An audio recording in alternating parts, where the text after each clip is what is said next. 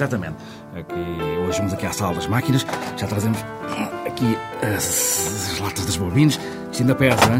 A Cláudia Arsénio vai fazer aqui uma anteprojeção para o ensaio sobre a cegueira. Cuidado agora aí com essas caixas, cuidado, cuidado, isso, hum, segue em frente. É, é, vai estrear em Portugal amanhã. Uh, atenção que não se vê nada aqui neste corredor. Nada mesmo. Está tudo muito às escuras.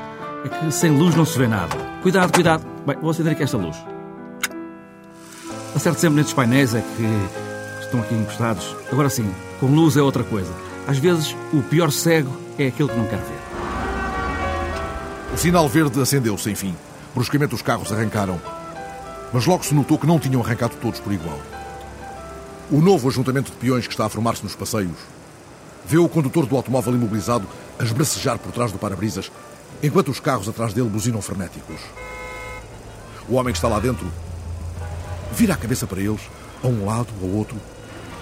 Vê-se que grita qualquer coisa. Pelos movimentos da boca percebe-se que repete uma palavra, uma não, duas. Assim é realmente, consoante se vai ficar a saber quando alguém, enfim, conseguir abrir uma porta. Estou cego. Estas são algumas das primeiras linhas de um livro que José Saramago publicou em 1995. Agora, em 2008, Saramago viu as suas linhas transformadas em imagem.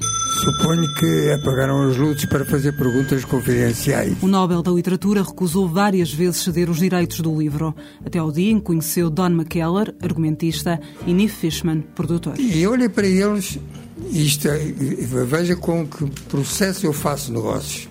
Olhei para eles Gostei da cara deles e disse que sim, muito bem, vamos, vamos então. Mas criar ensaio sobre a cegueira não seria fácil. Don McKellar, também ator no filme, confessa que passou por várias fases até conseguir compreender o livro e escrever o argumento final. Demorei tanto, tanto tempo. Receio ter torturado realmente Saramago. Adoro o livro, claro, teve um grande impacto em mim e senti uma grande responsabilidade. O argumento final é bastante fiel à obra. Acho que o compreendi melhor depois de tudo o que passei gone through. Ensaio sobre a cegueira conta a história de uma misteriosa cegueira branca, parábola sobre a crise de valores da sociedade contemporânea que mostra o desmoronar completo de uma civilização. Não há aqui identificação de cidades, países, nem sequer as personagens têm um nome. O primeiro homem a cegar será o primeiro cego, o primeiro a ser atingido pelo mal branco, como lhe chama Saramago. Somebody just turned out the lights. No, no, it's more like uh, all the lights were turned on. Your eyes are perfect. Except I cannot see anything. You think I'm lying? No, not at all. But I have to be honest with you, I've never experienced anything like this before. Segue-se o médico que o examinou. I can't see. What? Somehow that patient has infected me. That's, that's impossible. Nobody goes blind like that. That's... Well, there's at least two of us now. Aos poucos, todos vão cegar. E à medida que isso acontece e que os afetados são colocados em quarentena, em condições desumanas, depressa as regras começam a desaparecer. I am the chosen representative from Ward 1, and I suggest that you people choose your own representative. Otherwise, we're going to be at each other's throats constantly. Oh, so, so you want to talk to our leader then? Well, uh, here we have a monarchy system, and um, and I hereby declare myself the king of War 3. É verdade que o livro e o filme são violentos, mas, diz José Saramago, não podia ser de outra forma. O filme, que é violento não porque o autor o tivesse querido, mas é violento por uma questão de lógica. Qual é a situação criada? A de uma cegueira geral. Ora, a vida está organizada em função do sentido da vista. Se de repente as pessoas cegam, é claríssimo, é uma consequência lógica imediata que a estrutura social vai toda abaixo. Toda abaixo. Somos capazes do melhor e do pior, acrescenta Saramago, principalmente do pior. O realizador, Fernando Meireles, sublinha, no entanto, que nunca quis filmar essa violência de forma gratuita. O filme é violento, de fato, mas eu tentei uh, sempre fazer isso de uma forma não muito gráfica, quer dizer, não, não é uma violência explícita, você não vê a cena de violação, por exemplo, ela é muito violenta, mas ela é muito mais sugerida do que mostrada. As imagens são escuras, ou são fora de foco, ou são desenquadradas. O medo cega, disse a rapariga dos óculos escuros. São palavras certas. Já éramos cegos no momento em que cegamos. O medo nos cegou, o medo nos fará continuar cegos. Na desordem e caos, apenas uma pessoa vê o que se passa: a mulher do médico. É a única pessoa que não foi afetada pela cegueira branca, mas também cabe a ela ver o degradar da civilização. No asilo onde foram colocados, depressa se instala a anarquia. War 3 is going to take charge of the food right now. Now go back to your wards and get your money ready, okay? You know we don't have any money. Well, then whatever you got, lady. Jewelry, watches, anything you think we might like. Understood? Go, go. Oh, lady, lady. I'll never forget you, boys. And I won't forget your face. Para Fernando Meireles, uma das maiores dificuldades em realizar ensaio sobre a cegueira foi filmar o que deixou de existir, o olhar. No cinema e na vida real, toda vez que você quer estabelecer relações e mostrar relações entre pessoas, é tudo a respeito de contato de olhar. E aí eu me perguntava como é que eu vou conseguir uh, criar relação entre os personagens se eles não, não têm um olhar entre eles. A solução para escapar disso foi tentar, em muitos momentos do filme, desconstruir um pouquinho a imagem. A gente está olhando uma imagem e de repente não é uma imagem, você percebe que é um reflexo e depois que é o reflexo do reflexo, é como se a imagem fosse uma coisa não muito palpável, né? Filme e livro sublinham a mesma ideia. Se puderes olhar, vê. Se puderes ver, repara. Nós estamos sempre mais ou menos cegos. Cegos, sobretudo, para o que é fundamental. Como a nossa vida tem que ser vivida e ela só por si já dá muito, muito trabalho eh, às vezes não temos tempo, às vezes não temos, não nos apetece pensar no que vai mais além da nossa própria existência. Fundamentalmente não queremos que nos massem. Mas também há esperança na desordem de ensaio sobre a cegueira que mostra a humanidade dos que são obrigados a confiar nos outros para sobreviver, daqueles que tentam, no meio do caos, manter a dignidade. Por que foi que cegamos? Não sei. Talvez um dia se chegue a conhecer a razão. Queres que te diga o que penso? Diz. Penso que não cegamos. Penso que estamos cegos. Cegos que veem. Cegos que vendo não veem.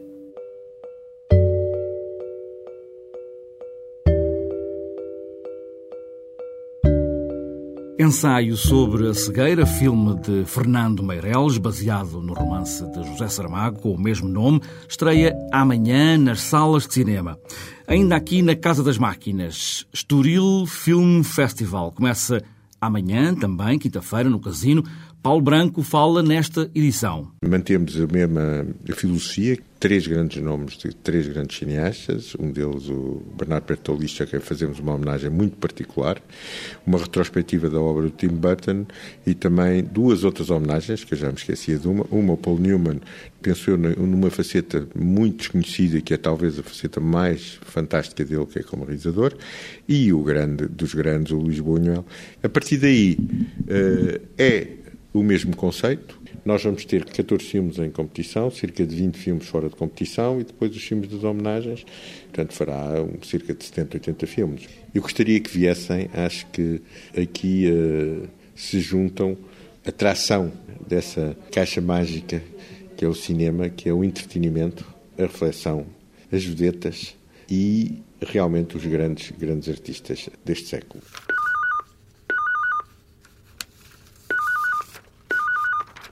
Sim, sim, Magda. Bem, bem. Barulho assim na entrada. Ah, são as crianças? Sim, para o espetáculo? Sim, sim, sim, podes mandar entrar. Eles que entrem para a sala, sim, entra.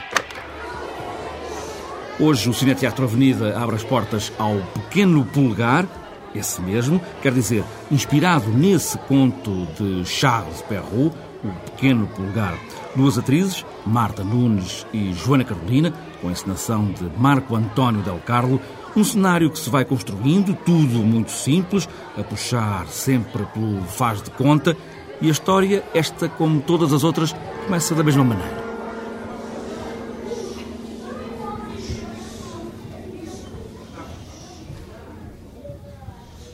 Era uma vez uma casa. Nessa casa havia um linhador e a sua mulher, e os dois tinham sete filhos pequeninos. Uau!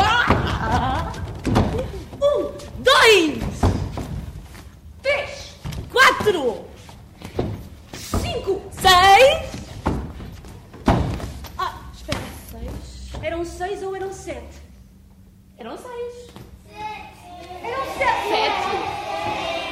Eram seis. Eram. Sete. Eram seis, não eram? Eram sete, não eram? Temos de procurar o sétimo filho. Não, espera, espera, espera, já sei. Quem é que me quer ajudar a procurar o sétimo filho?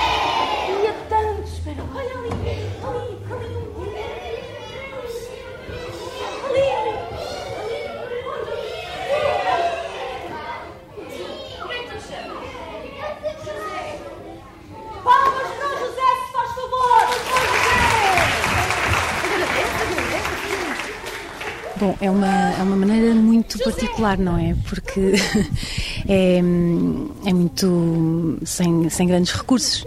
Conta-se a história do Pequeno Polegar, deste Pequeno Polegar, porque é uma adaptação, não é? Com o trabalho do ator, neste caso da atriz, são duas atrizes. Portanto, com a representação, com a voz, com, com a linguagem corporal, o corpo, o espaço, o movimento. Portanto, é, é, é uma maneira muito simples, mas talvez a mais complexa, porque é muito despojada. O pequeno Pulgar e os irmãos foram abandonados pela segunda vez no bosque. Este bosque tinha muitas árvores que abanavam com o vento. Isso! Vamos fazer o vento! Vamos fazer o vento!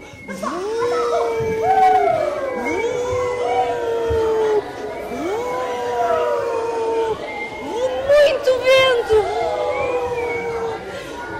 Depois veio a chuva! Muita chuva a cair! Vamos fazer chuva a cair! São chamadas a participar no espetáculo, não é? Deixam de ser um público passivo e passam a ser ativas em todo o processo, em todo o espetáculo. Isso é, é, é um grande desafio, é? porque todos os dias é um, é, um, é um espetáculo diferente, é sempre um espetáculo diferente, mas quando o público interage um, é radicalmente diferente, porque o tipo de respostas varia, varia uh, consoante as idades das crianças, os contextos das crianças, contexto social, se calhar, enfim, a própria escola. Uh, e, e, isso é tudo projetado para o espetáculo, para nós, e, e, e lidarmos com isso diariamente é, é, o grande desafio do espetáculo. Este trabalho para crianças é, ao mesmo tempo, para estas atrizes, fascinante e perturbador. Este pequeno pulgar no Teatro da Trindade. É fantástico, é muito bom. Eh, eu falo por mim, ainda ontem estava a contar à Marta que foi uh, que tive uma sensação muito boa quando estava no início do espetáculo escondida debaixo das almofadas. E ela entra e pergunta se estão confortáveis, e quando eles respondem sim, e nós ouvimos aquelas vozinhas bem pequeninas, como sim, é, é, é fantástico, é muito bom, é mesmo muito gratificante, até porque eles são muito honestos. Uh, o que eles têm a dizer, dizem. E se, se há um comentário qualquer, não gosto disto ou gosto muito daquilo, eles dizem. Então nós temos logo um feedback automático. Ele podia ser pequeno e calado, mas tonto é que não era, de certeza. Ai, não era, não. As arenas são sempre palcos e o Campo Pequeno, em Lisboa, também abre a arena para outras líderes Jorge Palma sabe muito bem, até por experiência própria, que às vezes os palcos podem ser tudo o que quisermos. O Mário Dias foi falar com o Jorge Palma e traz agora ao palco deste Cineteatro Avenida alguns dos sons que vão ser tocados na Arena do Campo Pequeno. No bairro do amor, a vida é um carrossel onde há sempre lugar para mais alguém. 2008 foi também um autêntico carrossel para Jorge Palma em termos de concertos.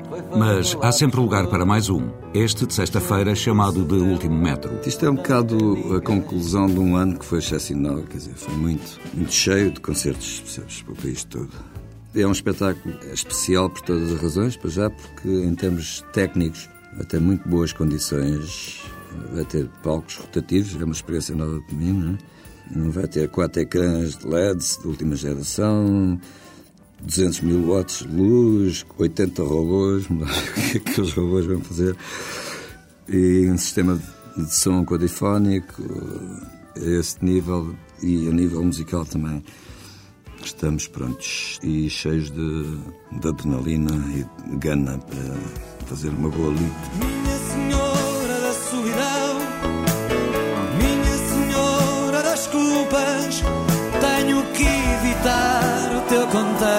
E com a habitual banda, os demitidos, a acompanhá-lo, Jorge Palma vai ainda contar em palco com outros cúmplices. Há três músicos convidados que não fazem provavelmente parte do núcleo dos demitidos, que vão ser o Edgar Caramel em saxofones, Gabriel Gomes, acordeão, Felipe Valentinos, rádio Macau, em órgão. Vão lá dar um saltinho o João Gil e o Tim. Vão lá dar um arzinho da sua graça.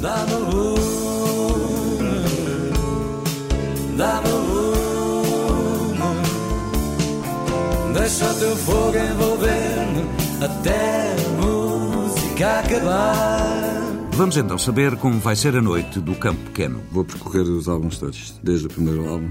A dificuldade foi tirar músicas do alinhamento, porque apetecia tocar mais, mas já está um alinhamento bastante. Uh, espero que não esteja extenso demais, nomeadamente os ancores. Espero que haja encore, não é? E aí, eventualmente, tira-se uma música ou outra para não ficar num, num, concerto cansativo, quer dizer. Estamos a falar em termos de tempo, duas horas, hora e meia mais ancores, ou duas horas mais ancores? Logo se vê.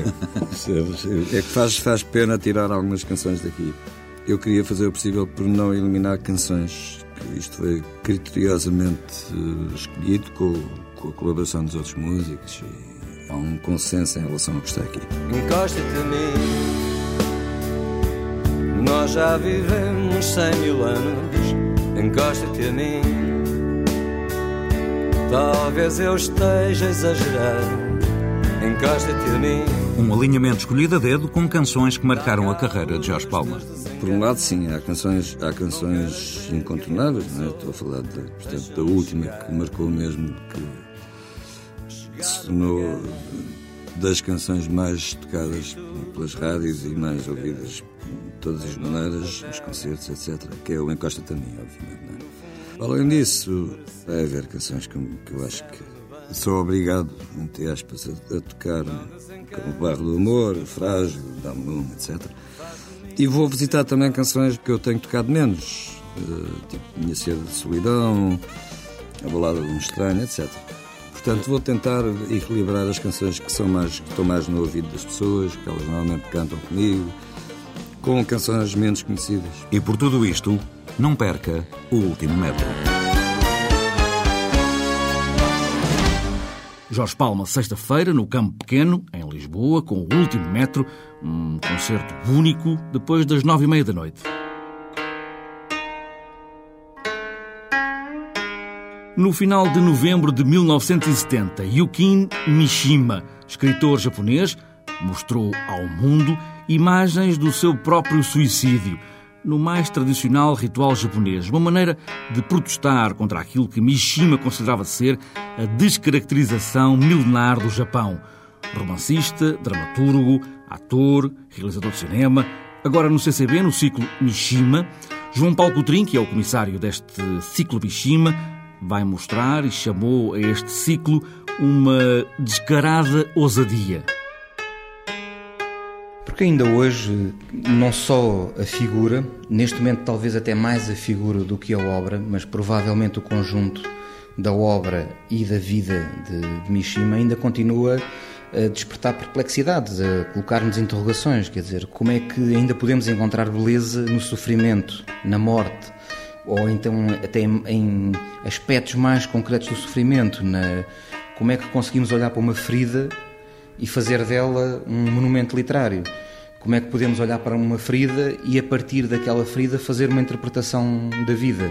Nesse sentido, é uma frase óbvia, no sentido em que qualquer ciclo literário deveria propor uma ousadia, devia fazer um momento, devia colocar uma interrogação, devia propor-nos uma paragem nas coisas do dia a dia e dizer o que é que o que é que a gente está a fazer, o, que é a nossa vida, o que é que. Claro que depois a pergunta, e também aqui neste caso do, do Mishima, a pergunta essencial é o que é a vida se não uma preparação para a morte? Nos ciclos do CCB há sempre uma coluna vertebral, um caminho que se escolhe, uma ideia que, neste caso do ciclo Mishima, João Paulo Coutrin também seguiu para além de ter aquilo que já é tradicional, uma comunidade de leitores, ou seja, um conjunto de leitores que se debruçam sobre uma obra em concreta, neste caso e de uma forma que é, de algum modo, rara, é animada pelo, pelo Armando Silva Carvalho. Mas temos, uma, uma, obviamente, uma peça de teatro em torno de uma outra figura que foi fascinante para Mishima, que foi o Marquês de Sade. Temos a, a peça Marquês de Sade, a Senhora de Sade. Temos também um ciclo de cinema, um dia inteiro dedicado ao Mishima, com uma participação dele num daqueles filmes de gangsters japoneses, de Yakuza, um filme sobre ele do Paul Schrader e uh, um filme baseado numa das suas obras emblemáticas e das mais traduzidas, O Marinheiro que Perdeu as Graças do Mar. Ao mesmo tempo fazemos também uma leitura encenada, uh, digamos, do seu grande correspondente literário, o Kawabata, que acabou sendo Nobel ainda em vida de Mishima e, e, obviamente também em vida de Kawabata, mas que é a sua grande, a sua grande relação, relação literária com uma outra obra completamente diferente da sua. Temos também uma exposição eh, extraordinária de Tiago Manuel que interpreta algumas destas, destas obras, sendo que é uma obra claramente marcada pela imagem e, portanto, nesse sentido é, um, é uma das coisas que faz, faz mais sentido. E depois acabamos com uma representação também desse ponto de vista marcante em Portugal do Quicksilver, portanto um grande dançarino, uma, uma, uma, peça extraordinária debutou do grande dançarino e que aliás que se correspondeu com, com um dos fundadores, o com Moriobushi.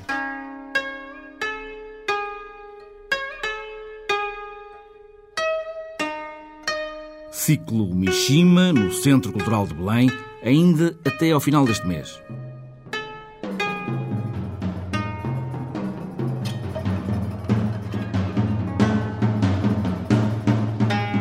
Luís Miguel Sintra traduziu Os Gigantes da Montanha, de Pirandello, para a encenação de Christine Laurent, na cornucópia. Pirandello não chegou a terminar esta peça e o fim fica como que suspenso ao sabor de cada um.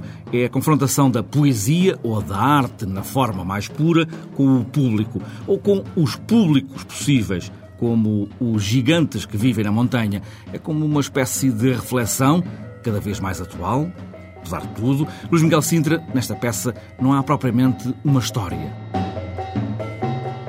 Quase não existe, no fundo. Trata-se do encontro de uma companhia de teatro com um grupo de outros personagens que estão isolados do mundo e que vivem o puro trabalho da imaginação como forma de entender a vida. Esse grupo de personagens marginais tenta convencer esta companhia de teatro que já não encontra público para o seu próprio espetáculo, de que não vale a pena, que já não é possível e que mais vale entregar-se, de facto, à arte pura. O único público que existe é o público dos gigantes da montanha que vivem ao pé e que são seres terríveis que metem medo e que provavelmente são o pior público possível. A companhia, isso já não se vê na peça, mas a companhia acabará por decidir, apesar de tudo, ir representar para os gigantes. Ai, obrigado, amigos. Foram verdadeiramente fantásticos. Já não podíamos mais. Obrigado. De quê? De quê? Ora, essa dos sinais que fizeram para nos indicar que, que tínhamos finalmente chegado à meta. Aí está. São mesmo eles. Que coragem é da senhora. Bem-aja. Pois, em cima daquele parapeito da ponte, maravilhosa, com a sombrinha. E os relâmpagos? Lindíssimos. Aquela chama verde no telhado. Olhem só, pensaram que era teatro. Nós fazemos os fantasmas. Oh, oh, divertiram-se. Os fantasmas? Que fantasmas? Os Gigantes da Montanha é ao mesmo tempo teatro dentro do teatro, uma alegoria ou várias alegorias, passando também pela ideia de fascismo em Pirandello ou nos gigantes mal encarados que hoje vão ver espetáculos de teatro. Pode ser um género de teatro que obrigou Pirandello a dar-lhe uma outra identidade. É verdade, a peça é uma peça muito especial, tão especial que o Pirandello chamou mito como género, não, em vez de escrever Gigantes do Pirandello comédia ou, ou drama ou tragédia, chamou-lhe os Gigantes da Montanha mito.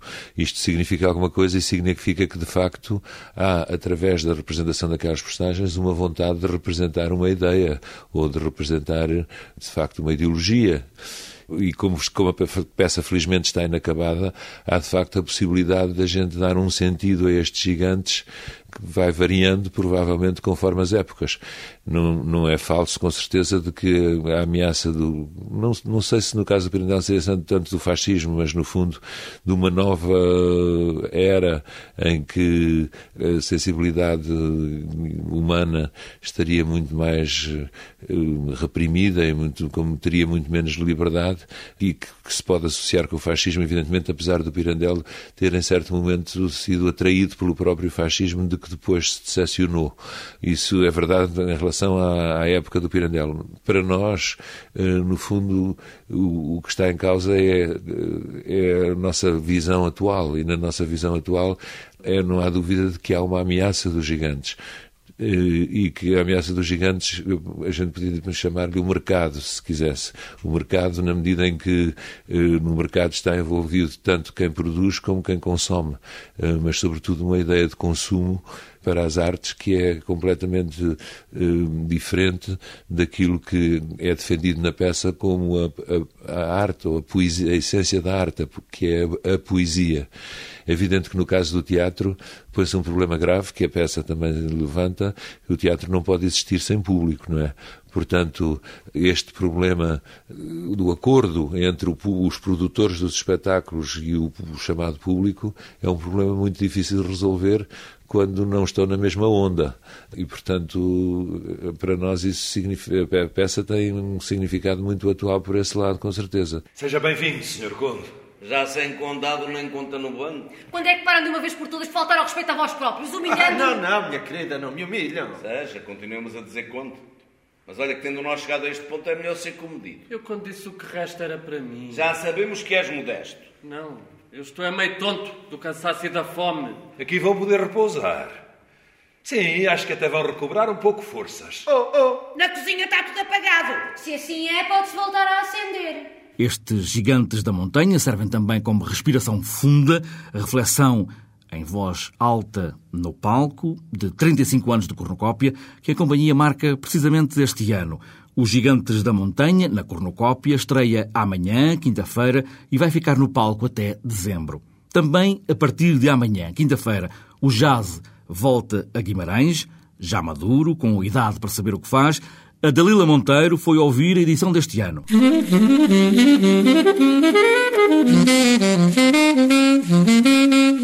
Chegou há 17 anos e atinge a maturidade cultural nacional e internacionalmente.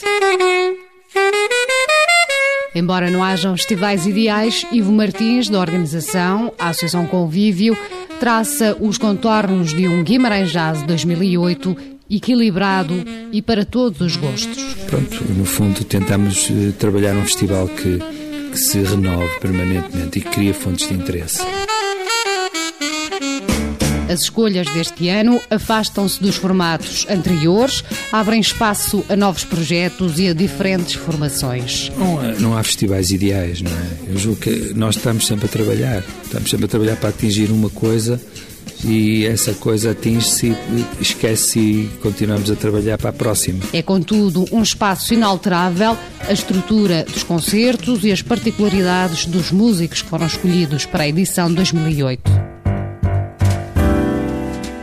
Kurt Elling Quartet, Steve Coleman and the Five Elements, Jungle Bites and Storm McHazer, The Cookers, Kenny Barron Trio, e Metrópole Orchestra, com a direção de Vince Mendonça, com Peter Erskine como solista convidado, são algumas das propostas musicais a integrar o cartaz da 17ª edição do Guimarães Jazz. Nas escolhas da primeira semana do festival, a voz experimentada sobre diferentes abordagens e contextos. Com Kurt Helling, é uma voz retomada na visão clássica de cantor jazz. Para além dos concertos, o Guimarães Jazz 2008 apresenta também um programa amplo de atividades. Inclui as já históricas Jam Sessions, as oficinas de jazz, uma conferência com Jungle Bates, onde o músico vai abordar a sua obra e ainda exposições e cinema. Nós já tivemos muito, nós não nos podemos queixar da sorte. Eh, já tivemos pessoas e músicos fundamentais durante estes últimos anos aqui a passar. Em termos médios, acho que este festival é equilibrado, é um festival que está ao nível dos outros. Haverá pessoas que podem gostar mais, outros menos, haverá outros que as gostem mais dos, dos, anos anteriores e estas coisas são todas muito relativas ao gosto das pessoas e o importante aqui é que de facto a gente divulga um jazz que considera sério, considera honesto e, e de facto isso é o mais importante. Isso é o mais importante. 200 mil euros dá para tudo. Dá para tudo. E curiosamente, este ano até este programa, em termos de caixa, está é mais baixo do que do ano passado. Portanto, a máquina é poderosa e hoje o festival tem um nível, eh, em termos técnicos, não só artísticos, que é, era inimaginável há uns anos atrás. Portanto, e tudo isto se paga, não é? As primeiras notas jazzísticas são às 22 horas desta quinta-feira, no grande auditório do Centro Cultural Vila Flor, em Guimarães. Jazz em Guimarães, em festival, até 22 deste mês. Já no próximo sábado, em Lisboa, na Culturgest, Steve Coleman e Five Elements, é uma parceria com o Festival Jazz Guimarães. Hoje, cabe-me a mim fechar aqui o cineteatro. A máquina tem que sair mais cedo. Uh, pronto, tenho que desligar a luz e fechar a porta. Sai agora aqui para este corredor. Então, está bem? Está tudo fechado. Está, ok, pronto, está bem.